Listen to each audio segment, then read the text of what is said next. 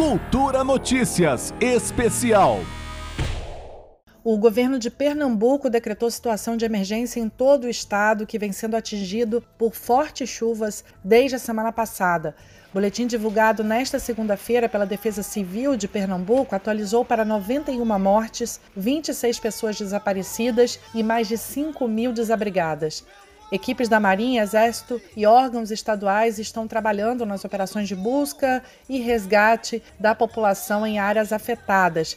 Mesmo depois de cortar 45% dos recursos federais para o combate a desastres, Bolsonaro foi a Recife nesta segunda-feira e fez um sobrevoo sobre áreas afetadas pelas chuvas na região metropolitana.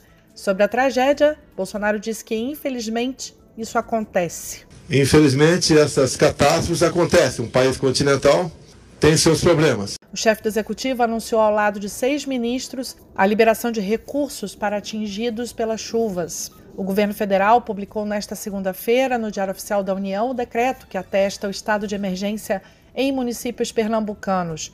O governador de Pernambuco, Paulo Câmara, disse que o estado vai liberar 100 milhões de reais para esses municípios atingidos pelas chuvas.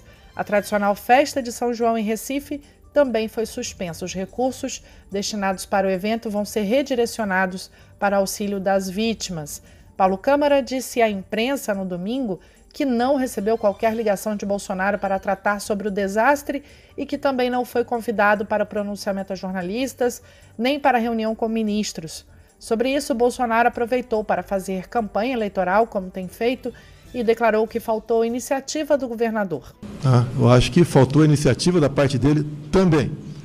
Aqui ninguém está proibido de comparecer. Paulo Câmara é do PSB, partido de Geraldo Alckmin, pré-candidato a vice-presidente na chapa de Lula. E o Nordeste é a região em que Bolsonaro tem a maior taxa de rejeição à sua reeleição. De acordo com informações da Agência Pernambucana de Águas e Clima, a PAC, apesar da redução no volume, as chuvas devem continuar com intensidade moderada até a próxima sexta-feira na região metropolitana do Recife e na Zona da Mata. Neste final de semana, choveu o equivalente a 70% do volume esperado para todo o mês de maio. Lembrando que não se pode, em tragédias como essa, isentar o sistema político e econômico, o levantamento feito pelo site Congresso em Foco em fevereiro deste ano demonstra que o orçamento de 2022 destinou cerca de 447 milhões de reais para que o Ministério do Desenvolvimento Regional invista em gestão de riscos e resposta a desastres. O montante é 35,38% menor do que o ano anterior, também marcado por catástrofes.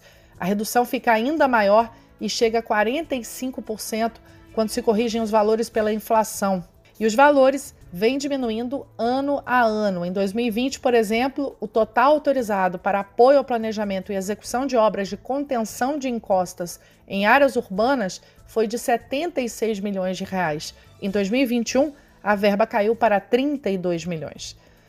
Para ajudar os atingidos pela tragédia em Pernambuco, algumas entidades verificadas estão concentrando o recebimento de doações e você pode buscar por elas nas redes sociais.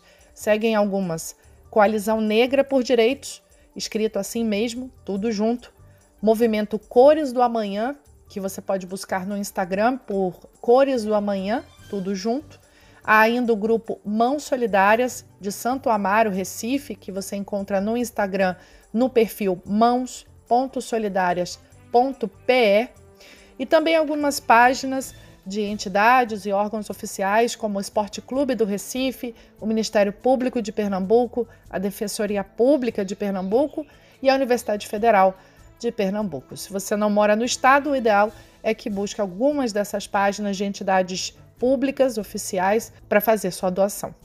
Juliana Medeiros para Cultura FM. Cultura Notícias Especial.